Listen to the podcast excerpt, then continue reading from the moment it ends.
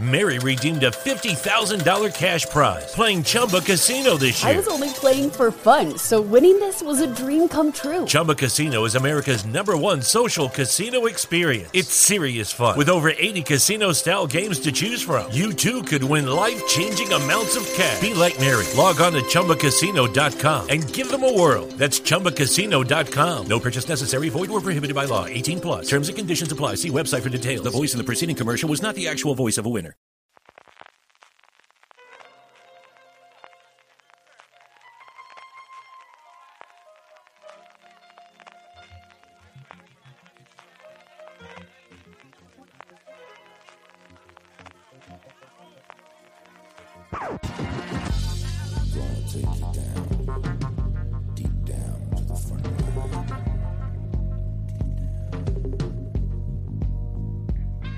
Paseos por la playa, cuerpos helados y sacrificios robóticos, todo esto y mucho más nos trae Proyecto Dédalo, el noveno episodio de la segunda temporada de Star Trek Discovery, que una semana más nos disponemos a analizar entre este que os habla CJ Navas y don Daniel Simón. Dani, ¿cómo estamos?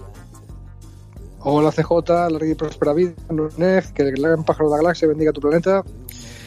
Y aquí, que estamos, ¿sí? Eh, que cumpliendo la norma de que si alguien secundario empiezan a darle bola y te queda simpático es porque le tiene preparada una buena, ¿no crees? Sí, señor. Marina lo comentaba en su, en su comentario que hizo sobre el episodio y tienen más razón que un santo. Y, sí, de la pobre Ariam se nos ha ido, pero, pero a cambio tenemos Skynet, tío. Yo pensaba que no íbamos a tener un Skynet en Star Trek y lo tenemos, lo tenemos aquí a la vuelta de la vida. Se ha equivocado de nombre, le llamo control, pero lo tenemos ya aquí mismo, ¿qué? Pues sí, pues sí, pues sí. Eso de, de control es novedad, no es algo que haga referencia a nada que, que sepásemos qué ocurría ya en Star Trek o que haga referencia al canon es novedad novedosa. Vamos a comentar como siempre el episodio y aprovecharemos que, tenemos un poquito más de tiempo esta vez y que tenemos que correr a hacer solamente un episodio y no dos como en el último programa para recuperar todos los comentarios que nos han llegado, tanto a través de Star Trek Discovery como los que nos habéis dejado en iVox y en las redes sociales. Eh, un par de notas antes de que nos las líneas. Lo primero es, es un episodio curioso en cuanto a la dirección. Es el episodio que dirigió, el segundo episodio que ha dirigido Jonathan Esta temporada. Originalmente, antes, eh, nuestro queridísimo Riker, antes de toda la movida que hubo con los showrunners, iba a dirigir el décimo episodio y finalmente dirigió este noveno. Y hablando de la movida de los, de los showrunners, es un episodio que está escrito por Michelle Paradise o Paradis, no sé exactamente cómo, si la pronunciación tira por la, por la francesa o por la americana, que va a ser, si no ocurre nada a última hora, que yo me creo que todo ya a estas alturas del partido, la nueva showrunner a partir de la tercera temporada de la serie. ¿Esta es la que han fichado para acompañar al showrunner suplente porque sabe mucho de Star Trek? Ahí está. Yo hablar, o... Esta es la que va a hacer de showrunner eh, normal. La han fichado esta temporada para. No estaba en el equipo de guionistas de la primera temporada. Y ya las interioridades, ahí me pillas, sí sabes más tú que yo. Pero vamos, sí que es la que ha sido anunciada por debajo de, de Kurtzman, que al final es el que va a, dirigir un poquito, ya no Star Trek Discovery, sino el general, todo el universo Star Trek, con sus diversas y múltiples, a día de hoy cinco series en funcionamiento eh, alrededor del universo. Esta va a ser la responsable hasta que la despidan como todas las anteriores. Tampoco nos engañemos. Vamos. Bueno, eh, este salseo hemos pasado por encima de él y habría que comentarlo. O sea, sabéis que, que Star Trek empezó, eh, Discovery empezó con dos showrunners, chico-chica, que además salían mucho en After Trek, en aquel programa que esta temporada no ha habido. No sabemos por qué, de, comentar cada episodio con un mm. talk show, ¿no? Y por ahí les veíamos bastantes. Bueno, pues eh, parece que tuvieron lo que, lo que las notas de prensa oficiales decían comportamiento inapropiado que si ibas profundizando, que si ibas cotilleando, parece que trataban a patadas a los pobres eh, escritores, ¿no? a los pobres guionistas, que parece que eran bastante déspotas y que hubo quejas de recursos humanos y se lió bastante parda. Y en los tiempos del Me Too, pues esto parece que, se tiene en cuenta, ¿no? O sea, eh, una cosa laboral, no una cosa sexual como eran otros casos del Me Too, pero, pero desde luego aquí, aquí se está la que salta en Hollywood y no les dejaron pasar ni una y, y, le dio la razón a los guionistas que se sentían acosados. No sé si tú sabes algo más de eso. Yo sé más o menos eso que todo. Lo, que sé recordar que no eran los primeros showrunners, que antes de ellos habíamos tenido a Brian Fuller, que en la norma habitual de la casa, que llevaba, yo creo que fue la primera o la segunda serie de las tres últimas que las ha ido. Yo creo que se fue primero de Star Trek Discovery. Eh, por el camino se fue de esta remake de Cuentos Asombrosos eh, que va a presentar Apple, si no pasa nada, la semana que viene, producida por Spielberg, por el tono que le quería dar. Y finalmente también de American Gods, que estuvo junto con el guionista de Logan y de un montón de cosas más eh, la primera temporada y se largó también la segunda temporada. Así que tres series y alguien contrataron, si no recuerdo mal, para terminar esta segunda temporada, que también se ha marchado y ha entrado a Michelle Paradise. En fin, que mm, Dani, es sorprendente que con todo el buen follo que ha habido tras las, tras las, eh, entre bambalinas, la, la cosa se ha salido bastante mejor que bien. Ya hablábamos de lo mucho que nos gustó la primera temporada y cómo está yendo esta segunda. Sí, esta segunda cada vez estoy más convencido de que bebe bastante de la cuarta temporada de Enterprise. La que pusieron a Manicoto de, de, de. Creo que lo hemos comentado más de una vez, ¿no? Que, que Enterprise era una serie un poco sin rumbo, que intentando despegarse de toda la continuidad de Star Trek y ambientándola muy en el pasado para conseguir nuevos fans, lo que estaba haciendo es perder a los fans de siempre, porque aquello tenía poco que ver con Star Trek y había poco canon. Y la cuarta temporada de Enterprise fue todo lo contrario, ¿no? Fue, fue muy intentarse precuela de Star Trek, mostrar el nacimiento de la Federación, eh, eh, eh, meter, conceptos que sonaban a los Trekkies de, siempre.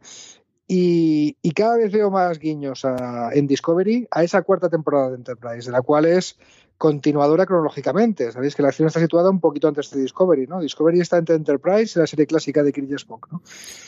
ahí se desarrolla la acción. Y empezando por el título del capítulo esto de Proyecto Dédalo, mm, te voy a contar mi investigación para saber de dónde puede salir esto, que, también da para conspiranoias, teorías y, y, dónde nos va a dirigir. Pero claro, Dédalo a mí me suena de un par de referencias de tal. Hay un capítulo de Star Trek Enterprise que se llama Dédalo y ahora te contaré de, qué va el asunto, pero sí, me pierdo, enlazando por lo que íbamos, sí. Eh, esta es la orientación que están intentando darle, ¿no? De, eh, si te fijas, eh, en la primera temporada, pues los viejos del lugar se quejaban de que muy bueno eso Star Trek. Eso no impidió que sí que ganara fans nuevos y ahora que están sin perder la esencia de la primera temporada, que la están convirtiendo en una auténtica precuela de Star Trek o, más que precuela mm, ambientada en el canon de Star Trek 100%, pues el resultado está gustando a todo el mundo que pregunto, no sé tú. ¿Qué te ha parecido el episodio en general? Mm, hay muchas cosas que me han gustado, ¿vale? muchas cosas que me han gustado, incluso la, que menos me ha gustado me gusta. Estoy siendo muy misterioso. A ver, vamos a empezar por Spock, ¿vale? Que ya estamos viendo más de, esta encarnación de Spock. La parte que no me gusta es que, claro, es muy distinto al Spock que conocíamos. Y la parte que me gusta es que es muy distinto al Spock que conocíamos porque no es el Spock que conocíamos. Un poco como debe ser. El, el Spock que conocemos ya en la serie clásica es un es un medio humano, medio vulcano que tiene que estar todo el rato demostrando lo vulcano que es. Entonces es el más frío de los vulcanos, el más cerebral de los vulcanos, ¿no? Un poco embajador de su raza, porque además el espectador lo está descubriendo a través de él. Pero dentro de él, por ser medio humano, pues no es que, no es que mm, reprima las emociones como los vulcanos, es que le cuesta más, porque tiene las emociones vulcanas que son todavía más emocionales, ¿no? Más eh, vaga redundancia que las, que las vulcanas. Pero, y entonces es una persona en constante contradicción con eso. Aquí vemos a un Spock, pues, pues que, está en los primeros estadios de esa lucha por casar sus dos herencias, no sé si me explico, eh, que cuando le salen las emociones, pues le salen, o sea, el, Spock que conocemos no le pegaría un manotazo al, al, tablero de ajedrez dimensional, eso, es, muy poco Spock, pero es muy poco el Spock que conocemos, este, estamos, este personaje es eh, una evolución anterior o, una versión de Spock que todavía no ha llegado a ese, a ese punto, ¿no? Pero ya se le ven ramalazos, ya se le ven ramalazos. Y las discusiones con, con Tyler, que claro, eso es novedad entre el personaje, porque el, esto de que tenía una hermana, esto ya hemos dicho que es retrocontinuidad, que esto antes no se sabía, pues son cosas que, que las personas que llevan mucho Trek en el cuerpo, que llevan 50 años de Trek en el cuerpo, están descubriendo igual que, el primero que llega a Discovery. Y eso a mí me parece bueno. Eso ese igualar a los fans clásicos con los fans nuevos a mí me parece bueno. A mí es un episodio que me ha gustado mucho, que no tiene el atractivo que tiene para la gente que hemos visto las series anteriores que tiene el episodio anterior, que, que según vean las críticas y la, gente fuese seguidora o no del anterior, pues le, ven más costuras o menos costuras. Ahora, creo que es el episodio que me ha cabreado en muchísimo tiempo, porque es el que más veces he dicho, pero ¿por qué haces eso? ¿Pero qué es lo que ocurre aquí? Y, y, más veces me ha sacado de, la suspensión de includibilidad, iremos en alguna de las escenas y les contaré después. Yo creo que es con diferencia, y mira que siempre te ocurre en algún episodio, especialmente de series, especialmente de cosas de ciencia ficción y de fantasía, y también de Star Trek, que de verdad que me, limito a hacerlo, este es posiblemente, y sabiendo que me ha gustado y que con sufrí muchísimo con el sacrificio oficial de Air y a mí, y de verdad que me ha gustado muchísimo, pero en el que más veces me, he cogido el cabreo de, pero de verdad, ¿por qué me dices eso? No, no puede ser. Pero bueno, iremos poquito a poco con cada una de, esas partes y luego la voy contando. Empecemos por la base secreta de sección 31. No hay malo sin tener una, un eh, layer que dirían los americanos, ¿no? Sin tener un, un lugar donde puedan tener eh, guardado todos sus, sus tropas. Y aquí lo que tenemos es una antigua cárcel abandonada con un montón de minas que nos da paso a una de esas escenas eh, de combate de naves que hacía tiempo que no veíamos en Discovery desde que se acabó la guerra con los Klingon. Y aquí, hombre, no tenemos naves, no tenemos pájaros de presa, pero sí tenemos minas de muchos tipos y muchos colores. A mí me recordaba esto a Ojo de Halcón o a, o Arrow, de que van sacando distintas cosas en cada uno de los momentos. Sí, sí, sí. La, bastante la, la, la, flecha que corta, la flecha con bola, la, la mina que corta, la mina que tal, sí. Sí, es verdad. Bueno, aquí sobre las minas hay un momento muy, muy Star Trek, y ya sé que uso mucho esta expresión y la seguiré usando toda la vida, ¿vale? Esto de, eh, en un contexto de ciencia ficción, futuro, tal, hablar de cosas que son muy del presente, ¿no? Y la reacción de todos los oficiales de la flota estelar cuando se enteran de que ahí hay minas, que es algo muy poco flota estelar, ¿no? O sea, es un arma eh, que no discrimina amigos enemigos, que se pueden quedar activas mucho tiempo, como las minas en el mundo real y actual. El, aquí hay una reacción sobre, vamos a ver, hay que recordar que Estados Unidos es de los pocos países del mundo que no ha firmado el Tratado Antiminas. ¿no? Ellos dicen que, que, lo único que impide que Corea del Norte invada Corea del Sur es el montón de minas que hay ahí al lado. Había un capítulo del ala oeste que discutían de esto. ¿no? Pero en el futuro utópico de Star Trek mm, se supone que no hay minas. ¿no? Y, y, ahí lo vemos, vemos la reacción de, de, la gente de la flota estelar como que esto es muy extraordinario y muy me sale en inglés, me sale outrageous, ¿no? Les da mucha rabia, les da... Sí, sí, no sé, como eh, como diciendo que esto, viola todos los principios fundamentales de la democracia, de nuestra democracia, etcétera, etcétera. ¿no? Es algo que, que no pueden concebir que exista, ¿no? Pero claro, eh, a mí canon de Star Trek, la de los oficiales de la flota estelar es la que espero de ellos, de gente que se cree en los ideales de la federación, bla, bla, bla, bla, futuro utópico de Roddenberry, bla, bla, bla, bla, pero eso es Star Trek. Y, pero, pero lo que les ha puesto ahí es la sección 31, que son los, los malos oficiales o la parte oscura de las cloacas del Estado. Vamos con Skynet, vamos con la revelación de que al final parece que tenemos el... Eh, sí, sí, que se harán control y se hará lo que quieran, pero vamos, tenemos el antagonista del... de o al menos tenemos a todo el punto, podemos comentarlo después también en Rincón Conspiranoico, al que parece ser el antagonista del Ángel Rojo, parece ser una inteligencia una inteligencia artificial que quiere esa información adicional de la... de la... bueno, de la esfera que encontró la Discovery hace tres o cuatro episodios, en eso más o menos estamos todos de acuerdo, que estaba utilizando a Arian precisamente para poder conseguir esa información. Y esa revelación se hace con una escena, yo creo, muy chula, en, con eh, toda esa camarilla o todos esos embajadores que ellos nos comentan que controlaban la sección 31 dentro de la, de la flota estelar, una sección 31 distinta. Yo creo que aquí se pone la semilla de por qué eh, aquí es tan abierto el conocimiento que hay de la sección 31, mientras que en las series posteriores, o al menos cronológicamente posteriores, no lo hay, ¿no? Yo creo que es a partir de lo que va a ocurrir aquí que se va a cerrar el conocimiento de esa sección 31 en el futuro. Pero como comentábamos, aquí, con la muerte de ellos, de esos cuatro y esa revelación, bueno, pues de, de lo que yo jocosamente digo que es Skynet, pero al final es eso, ¿no? Es la rebelión de las máquinas y de cómo uh -huh. ha decidido que eh, para poder existir yo tengo que empezar a acabar con estos malditos eh, seres setientes que me molestan mucho y que lo único que hacen es intentar apagarme. Sí, el, el momento, las leyes de la robótica de Asimov son peores, ¿no? es el, si es la, la, máquina que cuando toma conciencia de sí misma, pues en vez de respetar la ley de la robótica, hace todo lo contrario, ¿no? Intenta matar a todos los humanos. Bueno, pues es un, es un cliché, si lo quieres ver así, de la ciencia ficción, pero, pero esto es una ciencia ficción, así que a ver cómo, a ver cómo lo llevan.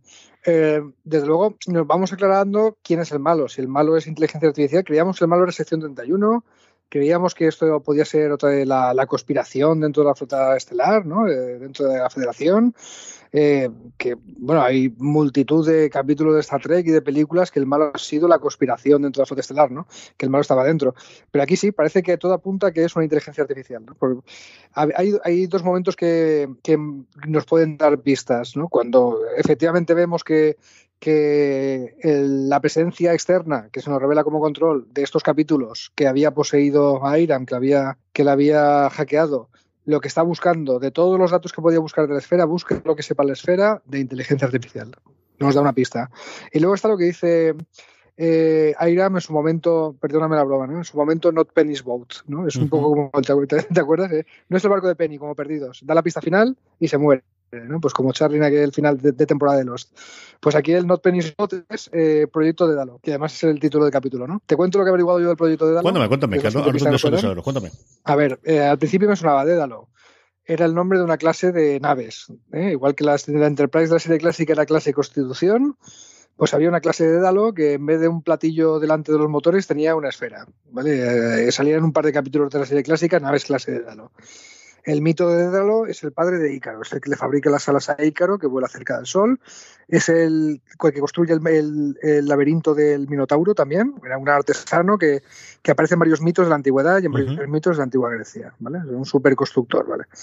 El, ¿Qué más? Y, claro, a mí, me sonaba por la cuarta temporada de, de, Enterprise y hay un capítulo que se llama Dédalo, que yo creía que iba del, pues de cuando sale la nave esta de, eh, que tiene una esfera en vez de un plato, pero no. En el capítulo de Dédalo, que me lo he visto antes de hacer el review porque no lo tenía nada fresco, el, aparece el inventor del teletransportador.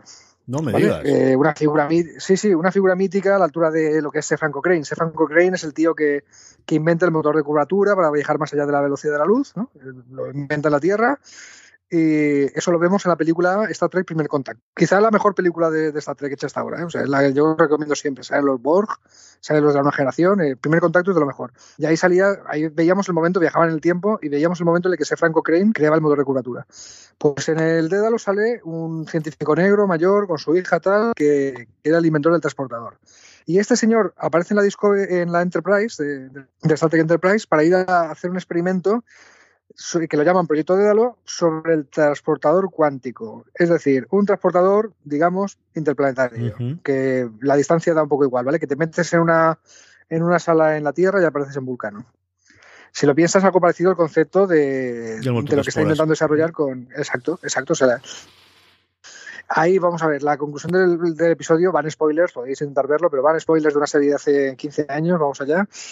Eh, es que esa tecnología en realidad no se podía desarrollar, que el interés del científico al conducir ese experimento era otro, ¿vale?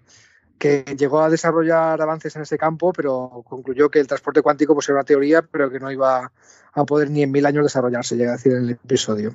Al menos eso es lo que sabemos. Seguimos sabiendo que en el siglo XXIV, en Espacio Profundo 9 y Voyager, la sección 31 existe y, puede, y sus agentes, sus eh, mandamases, aparecen en cualquier punto de la galaxia cuando les da la gana. Que eso es lo que a ti y a mí en otras, otras veces nos hace especular que a lo mejor en el siglo XXIV sí que tiene la tecnología del motor de esporas.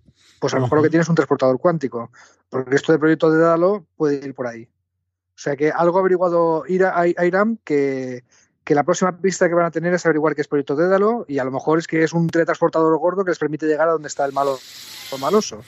Igual que en la primera temporada, gracias al motor de esporas, aparece en mitad de Cronos y arman la Mari Morena que tenían que hablar, que andar. O sea, pero aquí la clave parece que está otra vez en teletransportarse en el lugar adecuado para petarlo lo cual sería un poco formulaico, ¿no? Lo cual me remitiría mucho a la fórmula de la primera temporada, pero bueno, vamos a dar una oportunidad a ver cómo va.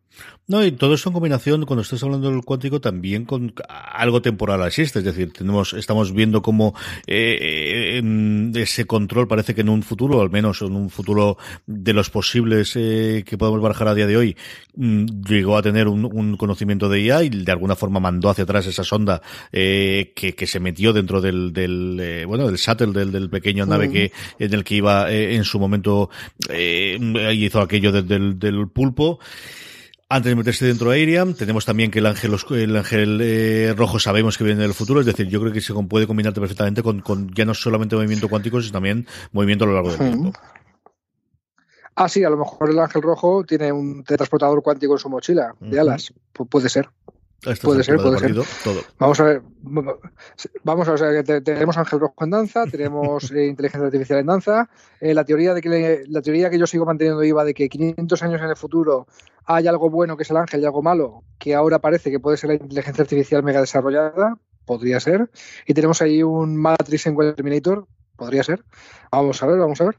Y de, momento en el capítulo además, eh, mucho Spock versus Michael, ¿no? Mucho, mucho a lo largo de todo el episodio y sobre todo y para terminar, eh, pues el cierre del ciclo de los tres o cuatro episodios en las que hemos visto a Iriam en primera persona con, con ese sacrificio final. ¿Qué te ha parecido el arco que hemos tenido estos tres episodios, el colofón que le ha dado este, en este último, Dani? Bueno, realmente cuando hemos empezado a saber algo de ella es aquí. Ni siquiera sabíamos si era un robot o si era un qué. Y ahí al principio nos cuentan pues que iría era humana y en un momento dado tiene un accidente y le tienen que meter implantes para salvarla. Algo has entendido. No sé si tú has entendido otra cosa, ¿no? Pero, pero que todos los implantes robóticos, el, ¿cómo lo llaman? En, me sale en inglés lo de eh, los aumentos de, de, Lucky Land Casino, asking people what's the weirdest place you've gotten lucky. Lucky? In line at the deli, I guess. Aha, in my dentist's office. More than once, actually. Do I have to say? Yes, you do. In the car before my kids' PTA meeting. Really? Yes. Excuse me, what's the weirdest place you've gotten lucky? I never win and tell. Well, there you have it. You can get lucky anywhere playing at LuckyLandSlots.com. Play for free right now. Are you feeling lucky? No purchase necessary. Void where prohibited by law. 18 plus. Terms and conditions apply. See website for details. Pensamientos, aumentos mentales, vamos, lo, lo que es la memoria de robot, ¿no? Que le meten, eh, además, en, en, un momento dado cuentan que, tiene la memoria limitada como un ordenador, ¿no? y que tiene que ir a veces borrando recuerdos para hacer espacio. Luego averiguamos que lo que pasa es que está borrando recuerdos personales o almacenándolos en la Discovery. Ojo a esto, no los han borrado, ¿eh? están, los recuerdos de Airam están por ahí. O sea que de alguna forma puede volver eh, en, un momento dado. El, pero que se estaba liberando espacio en su disco duro para meter los datos, datos, datos de la esfera y transferirlos mm. cuando, cuando tocaba, ¿no? Pero esto es importante, eso quiere decir que, que, no ha tirado a la basura, a la papel de reciclaje los, los archivos de sus recuerdos, sino que están por ahí guardados en la nave. Eso me hace pensar, insisto, en que en que puede volver el personaje de alguna forma. Igual Eh, que no- no volvió en su es, pero- momento Calver, que al final no es más que coger el ADN y coger los recuerdos, ¿tú crees que por ahí pueden tirar y volver a hacer otra vez la, la misma jugada?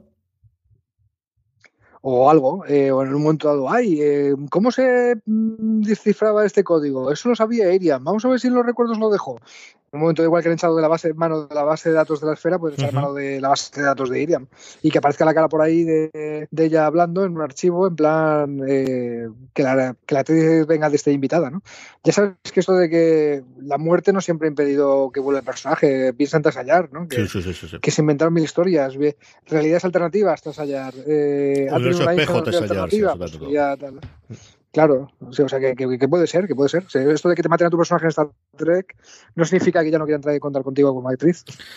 A mí el, el, eh, me ha gustado el arco con lo poquito que, que la hemos podido conocer, me ha gustado la escena de la muerte y he llegado a sentirla, ¿eh? no al nivel quizás de cuando pensé que a lo mejor que con Saru lo llegaban a hacer hace unos cuantos episodios.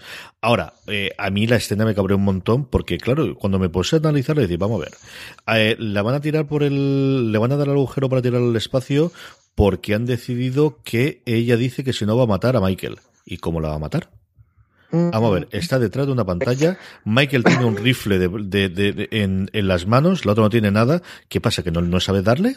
¿O que Ah, bueno, este, yo- este yo- no está en yo- aturdir? no, pero- ¿O exactamente qué ocurre? Sí, sí, pero yo, bueno, ahí lo entendí, ahí no me sacó tanto, porque como estaba tocando botoncitos eh, Iriam, pues digo, pues algún botoncito tocará para, para hacer cualquier barbaridad, que salga un láser del, del techo y la mate, o, o que se le abra el suelo bajo los pies y se caiga al espacio. O sea, yo entendí que si estaba un robot tocando botoncitos, eh, enseguida ha- hackeaba lo que fuera. Que, no sé, lo interpreté así, no le di mayor importancia. Yo ahí me, me sacó totalmente Pero y sí, luego el otro momento es, pero vamos a ver, ¿y esto cómo llegó aquí? Teletransportados. Y no lo pueden teletransportar a la pobre con un cuerpo armado de gente que la reciba después en el transportador conforme la tiren al espacio y recuperarla. No hay ninguna posibilidad de hacerlo tampoco eso. Chico, no lo sé, no lo sé. Me, dejó de... de- Sí, eso, me eso, eso, eso, eso, del, tra- eso del transportador olía algo podrido en Dinamarca, sí. Yo, yo te cuento alguna vez que cuando iba a convenciones de Star Trek, eh, aquí en España había un juego que hacían que era el de sacar escenas como esta e inventarse una explicación medio científica o medio coherente de por qué ha pasado esta cosa traída por los pelos, ¿vale?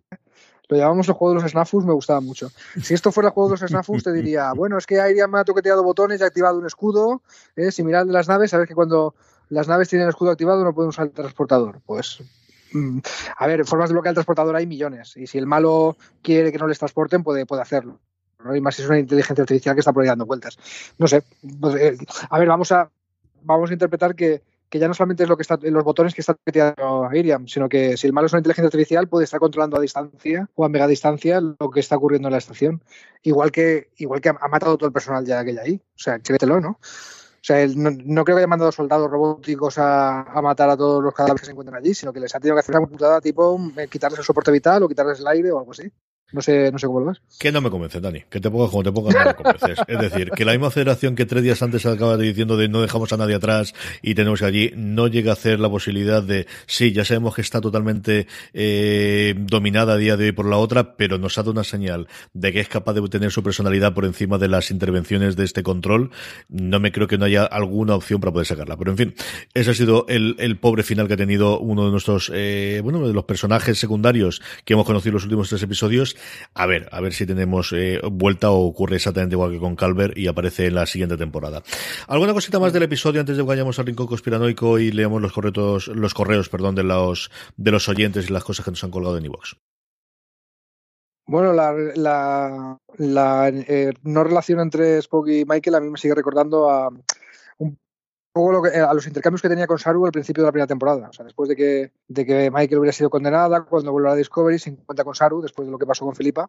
Eh, no son amigos, han sido amigos, ya no se han querido mucho, ya no se quieren, está esa tensión todo el rato y asistimos eh, a lo largo de la temporada cómo se va recuperando esa relación. ¿no? Y aquí veo un mimbres, no sé tú cómo lo ves, pero aquí se han querido mucho, se, se hicieron mucho daño porque Michael interpretó que tenía que alejarse de Spock para, para, que no se vieran perjudicados y eso hizo sufrir mucho a Spock y ahora Spock está súper frío, Michael intentando recuperar la relación igual que intentaba recuperar la relación con Saru y, y no sé, a mí lo de, mira, la escena del ajedrez dimensional a lo mejor la, los nuevos seguidores no la saben, ¿no? Pero eso del ajedrez dimensional lleva apareciendo en Star Trek desde, uh -huh. eh, desde la vez que salió Star Trek, vamos. O sea, Kirk jugaba al ajedrez con Spock y, cosas así. Y en Internet hay un montón de reglamentos sobre el ajedrez dimensional, que es un, un, entretenimiento que, que se puede, que es jugable, es un concepto de la serie que se ha desarrollado y es, y es jugable, ¿no? El, la almirante muy bien, no sé yo, tú, tú cómo lo ves, no me molesta nada, ¿no? O sea, es la, la anticonspiranoia, en cuanto leemos que hay una conspiración al estelar, nos tenemos que traer al almirante para, para que nos ayude, que es la amiguita de la nave y es la, la, persona en la que confían en el alto mando, ¿no? Porque ya hemos visto que en el alto mando, pues no, no, no, siempre puedes confiar en todo el mundo, ¿no? No sé te diga a ti qué te parece. A mí es un personaje que me gusta mucho, igual que me gusta muchísimo la mecánica que interpreta eh, Tig Notaro, de la cual no hemos vuelto a saber nada en cuestión de cuatro o cinco episodios eh, últimamente. Me gusta mucho, creo que también otra de las cosas que tiene el episodio es eh, te da hecho que llega ahí a la Enterprise, ¿no? Cuando al final es la, la embarcación más eh, perseguida de toda la federación y es capaz de romper todas las eh, seguridad y todas las estas y llegar fácilmente. Que, pero esa, esa es quizás la que menos me cabreo. Esa la acepto de, bueno, necesitamos esto para empezar a tirar para adelante el episodio y bueno, pues aceptemos que ya está dentro de la, del, de la cabina de carga y que tira para adelante. Esa es dentro de lo que cabe de, de, la bodega de carga y esa es dentro de las que cabe las que, la que más acepté de todas las cosas que me chocaron, que fueron varias, fundamentalmente el final, como os he comentado antes del, del episodio. Mm, Conspiranoiciones y cosas similares. Ya tenemos claro, eh, bueno, ya tenemos a Spock, ya tenemos un nuevo jugador que es este control, que no sabemos si está mandando las ondas al pasado como cualquier Skynet o lo que ocurre. Y seguimos con el ángel rojo para arriba o para abajo. ¿Hemos descubierto alguna cosa más o tienes alguna idea nueva en cuanto al ángel rojo y sus eh, contrincantes en, con respecto al último episodio que grabamos, Dani? Yo la, lo que hemos comentado, que a lo mejor eh, la tecnología con la que usa el, el, ángel rojo tiene que ver con ese proyecto de Dalo, que se nos va a revelar ahora. Yo creo que esa es la, la pieza que nos está intentando, la próxima pieza que van a encajar, quiero decir. Y sigue el misterio que, de quién es el ángel rojo. ¿eh? De, y sigue la gente especulando sobre si va a ser un personaje conocido de, de Star Trek, ¿no? O si es una versión futura de Spock, o si es alguien que conocemos ya, o si es y a mí se me ha ocurrido esta semana una loquísima, ¿vale? Que, uh -huh. que no he ido por allí. Eh, ¿Qué te parecería ese ángel lo, lo, el, el rojo fuera Lorca de este universo? Muy loca. Eso me parecería muy loco. Muy, lo... muy, muy, muy, loco. Me encantaría ver a Jason Isaacs. Eso te lo doy por claro. seguro porque me encantaría verlo. Pero lo veo muy loco, sí. Claro, vamos, pero, pero vamos a ver ¿qué, qué, motivo hay para no recuperar a Jason Isaacs como, como actor, ¿vale? La serie está saliendo bien. Él no, no ha expresado nunca que estuviera incómodo con el papel o que no le gustara. Solamente que tenía el personaje, está definido como está. Pero siempre se nos queda el misterio de ¿y qué pasó con el Lorca de, del universo de aquí? Porque claro, jugar al fanservice otra vez de que sea, pues imagínate, pues es Picard, o es Kirk, o es Spock del futuro. Personajes que tienen poco que ver con Discovery. Hombre, más chulo que fuera alguien que sí que tuviera que ver con el canon que está desarrollando Discovery. Y a mí se me ocurre otro que Lorca, pero a lo mejor es muy loco, sí.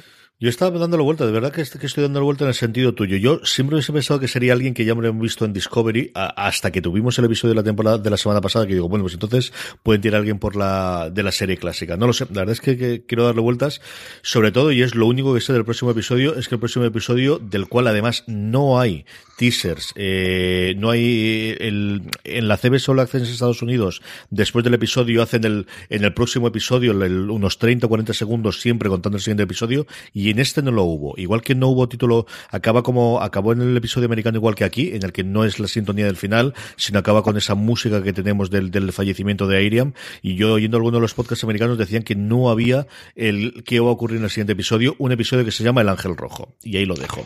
Y eso es todo ah, lo que se en el momento. Así, sin más. De Red entonces, no, a tomar por saco. O sea, que nos quieren enseñar la cara del Ángel Rojo y, si es Lorca me des una... Ya, si en el episodio que se llama el Ángel Rojo no nos enseña el Ángel Rojo, mal vamos, Dani, mal vamos. Vamos a hacer un poco amigos. Pero, pero esto está Trek troleo. Acuérdate de cómo empezó la temporada de que sí, sí, es la, es la, es la temporada de Spock y la, y la que nos han hecho esta que ha salido Spock. Sí, leche, pero tampoco en un episodio que decía, y Spock, Spock vuelve a casa. No, no, no, eso no tuvimos ninguno. Yo creo que un episodio que se llama El Ángel Rojo, todos sabemos a lo que tenemos que ir, y si no, aquí estamos haciendo algo mal. Eh, sí, sí, también te digo, este se llama Proyecto de Dalo y eso no lo mencionas hasta el final. Y, sí. y, episodio no sabemos qué es Proyecto de Dalo. ¿eh? Muy rápidamente, cositas. Eh, Juan Carlos Ortiz nos describió a startediscovery.com y nos dijo que en el último podcast dijimos que Zampek, eh, que interpreta el nuevo Spock, era el sobrino de Gregory Peck cuando realmente es su nieto. Gracias, Juan Carlos Ortiz, por me, la corrección. Culpa. Tiene razón, tiene razón. Ahora, culpa. me extraña que solamente lo mando uno con la cantidad de, de, cosas de estas que yo suelo meter el gazapo a lo largo de cada episodio. Alguno más nos llegará segurísimo. Pues nada, es un nuevo juego. Revisaros todos los eh, reviews de Discovery y de fuera de series y ya ver quién caza el gazapo.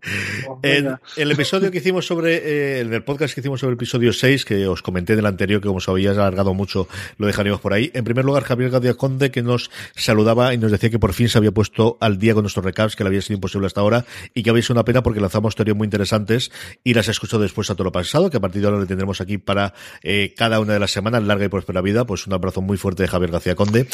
Y luego Pachona Dama nos hey, Javi, ja, ja, bueno, bueno, ja, bueno, Javi hay que recordar que es de, de la gente de, de, de, de Tertulia Treki, ¿no? De un uh -huh. podcast eh, hermano y amigo. Javi era compañero mío en el Club Estatus de Alicante, igual que, que, Antonio Barnett, que también está por ahí, ¿no?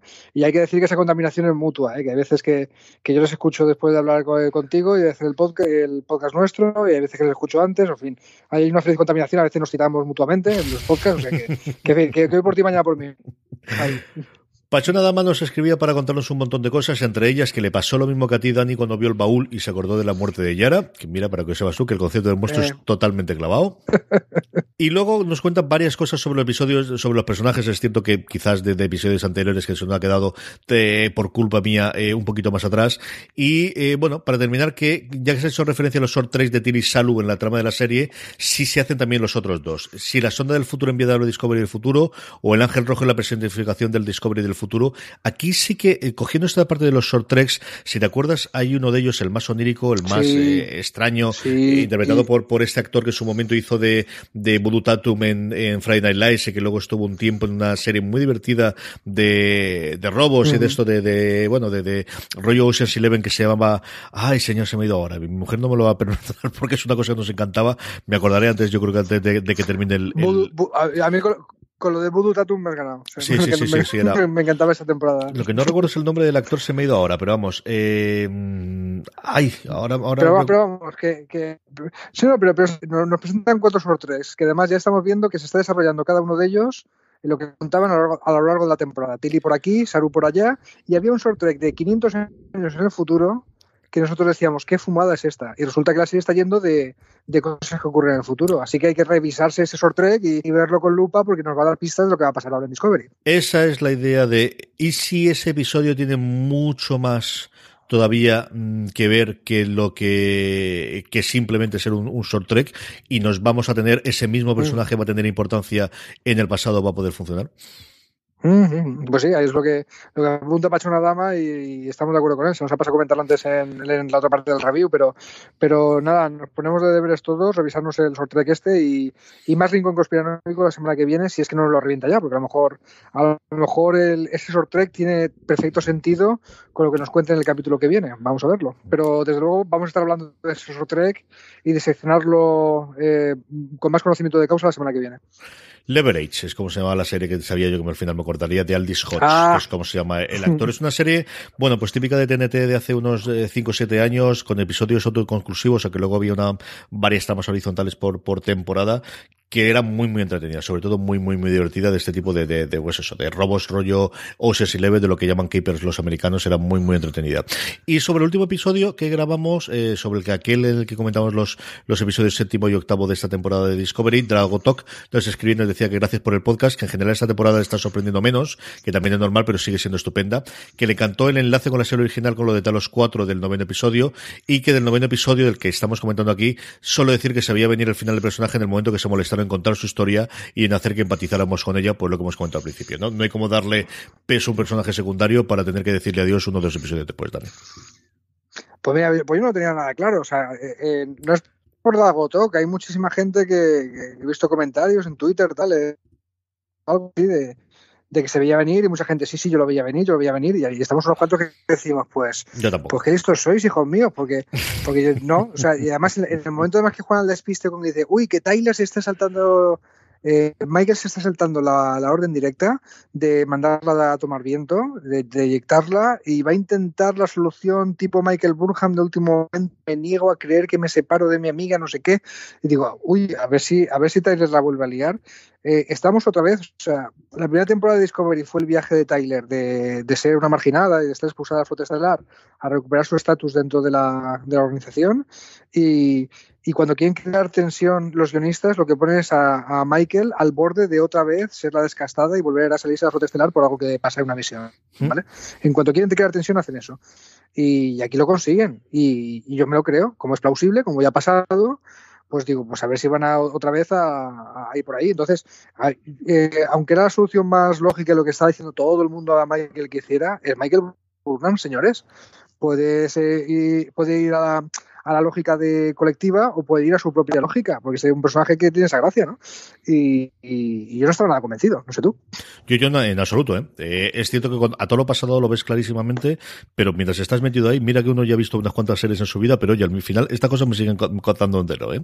No, no, yo pensaba que era parte de, vamos a descubrir a cada uno de los, de los personajes y vamos a darle un poquito de peso a los personajes secundarios, que es algo que hemos visto, pero no, para nada pensaba que se le van a cargar al tercer episodio aquí. En fin, esto es lo que ha sido, eh, con esto eh, terminamos el recap del noveno episodio de la segunda temporada, Proyecto de Lolo. Dani, estaremos la semana que viene para hablar del Ángel Rojo. Buah, el ángel rojo, tío. Me- yo te pediría que me dieras un sartenazo en la cabeza y que me despierte el viernes, porque si no me- lo, lo- lo- lo voy a pasar muy mal, tío. Pero alguien podría drogarme y, y despertarme el viernes para ver esto ya directamente, o sea, porque macho. No, hombre, no, hay que, pasar, hay que pasar los días, pero vamos, el viernes estaremos aquí. Este debate deberíamos grabarlo pronto. A ver si pues somos capaces de grabarlo ese viernes o ese sábado, o me acerco yo a Alicante o alguna cosa por el estilo y lo intentamos sacar el fin de semana, que yo creo que ese puede ser un punto de aparte. Si es lo que todos esperamos que va a ser, yo creo que ese deberíamos grabarlo relativamente rápido, Dani. El día que nos juntemos montamos una fiesta. Que, que, queridos oyentes, mm, CJ y yo no tenemos especial especial vocación de grabar el podcast a distancia. Nos gusta verlos, No, pero, no, no. pero tenemos unas ag- agendas imposibles y, Ay, y hacemos equilibrio por estar aquí cada semana. De verdad que apreciar el esfuerzo porque es mucho, macho. No, tampoco es eso, hombre. Al final nos tenemos que tirar aquí a las 11 de la noche grabando, pero, pero no. tampoco estamos picando la mina, tampoco nos volvamos locos, ni estamos intentando salvar a la humanidad de, de algún, de, de, de, de un control que se ha vuelto loco. Dani, un abrazo muy muy fuerte y la semana que viene hablaremos del Ángel Rojo y de muchas cosas más en Star Trek Discovery.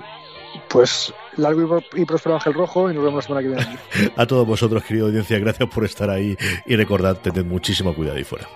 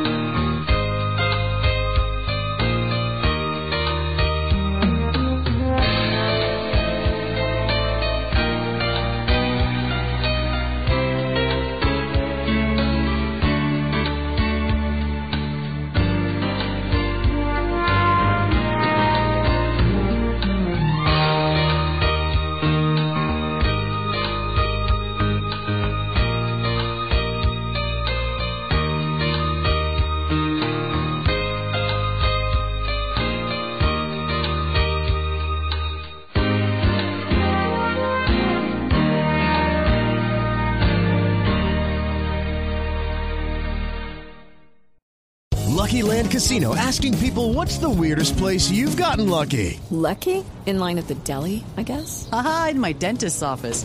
More than once, actually. Do I have to say? Yes, you do. In the car before my kids' PTA meeting. Really? Yes. Excuse me, what's the weirdest place you've gotten lucky? I never win and tell. Well, there you have it. You can get lucky anywhere playing at LuckyLandSlots.com. Play for free right now. Are you feeling lucky? No purchase necessary. Void where prohibited by law. 18 plus. Terms and conditions apply. See website for details.